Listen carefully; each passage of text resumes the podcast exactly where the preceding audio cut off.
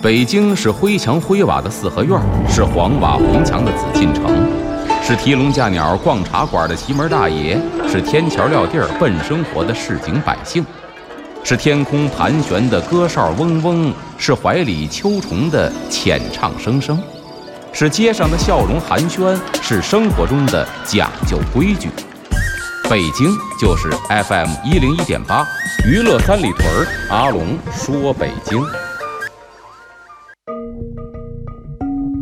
据传说，北海的白塔镇海眼；据传说，北京曾是八臂哪吒城；据传说，北新桥的水井锁蛟龙；据传说，高粱赶水把命送；据传说，故宫的角楼是鲁班修。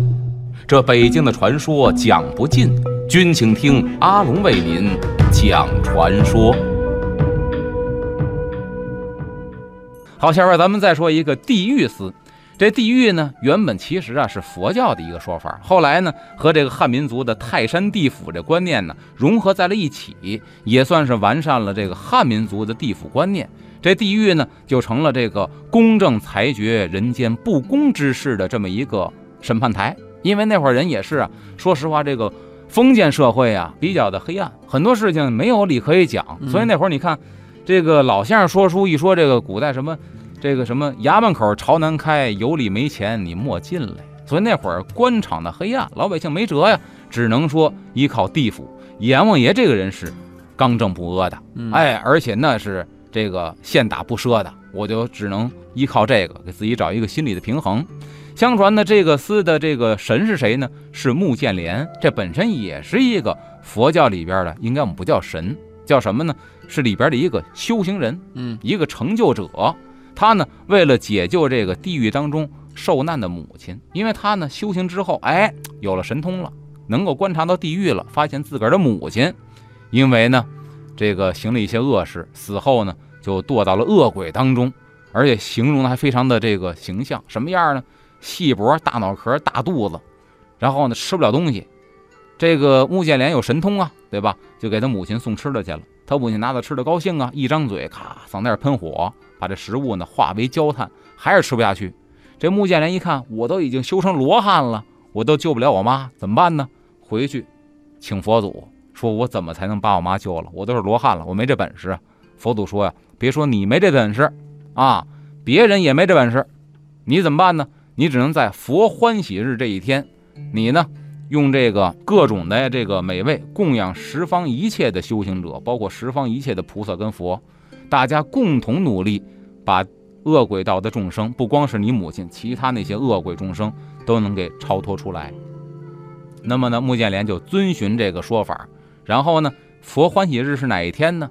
就是咱们中国老百姓特别熟悉的刚刚过去的七月十五。嗯，咱们叫鬼节，在佛教里边叫盂兰盆节，就是拿盆装各种的这个美味去供养十方一切的佛菩萨，大家一同。哎，把这个恶鬼给超度了，是这么一个节日。所以说呢，这个地狱司呢，掌管的这个主神就是穆建连。这是说刚才我说真正的这个佛教典籍里边记载的这个原文是这样的意思。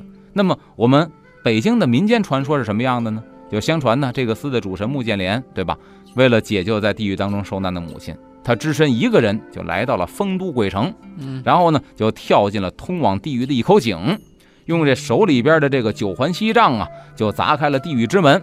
这大门打开之后啊，这穆建莲呢就看见被这个鬼族捆绑的母亲，当时啊是悲愤交加，就举起这个九环锡杖啊，就把这厉鬼全都打散了。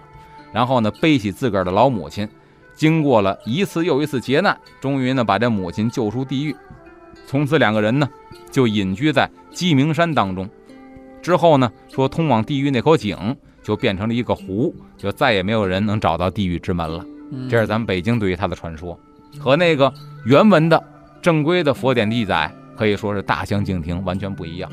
而且里边出现了丰都鬼城，你想，真正的佛经里边哪知道丰都鬼城啊？对。但是说句题外话，确实这丰都鬼城啊，当时我们采访还真去过。这丰都鬼城啊，它为什么叫鬼城呢？不光是说那建筑啊，看起来啊，就是 怎么说呢，怪石嶙峋那样，瘆人。嗯，尤其到了这个晚上，白天还好，都是游客啊。我们当时为了拍这个气氛，怎么办呢？咱等着，咱等天黑。啊，太阳刚落山，尤其太阳未落山之前，最后一道这个晚霞照在这怪石嶙峋这个地貌上，那影子拉的豁了长，有点瘆人了。啊，太阳一落山就奇了怪了，太阳只要一落山，立刻就起风。这啊风一起来之后什么样呢？因为它那个地形地貌啊，好多都是豁口，啊，豁口就形成了一个什么样的一个效果呢？哨的效果。哦这风一吹，整个这全是那样。我摄像司机仨大老爷们儿，呃，最轻的也得一百五六十斤，仨大老爷们儿，好家伙，那还比我还壮。最矮那一七一米七五，高的一米八几。嗯好，仨老爷们儿吓得不行了，嗯仨俩跟走，哥们儿上车回去。啊，这真是确实挺吓人。地方在哪儿？这地方在重庆，大家如果有这个机会可以去看一看。而且我记得重庆有一个，新疆有一个，然后山东有一个，山东那是人造的。嗯，所以呢，这几个大家有兴趣可以去实地探访一下。好哎，今儿的传说故事呢，就先讲到这儿了。好的，感谢阿龙本期带来的真的非常吸引人的内容，我们下期节目继续听他讲。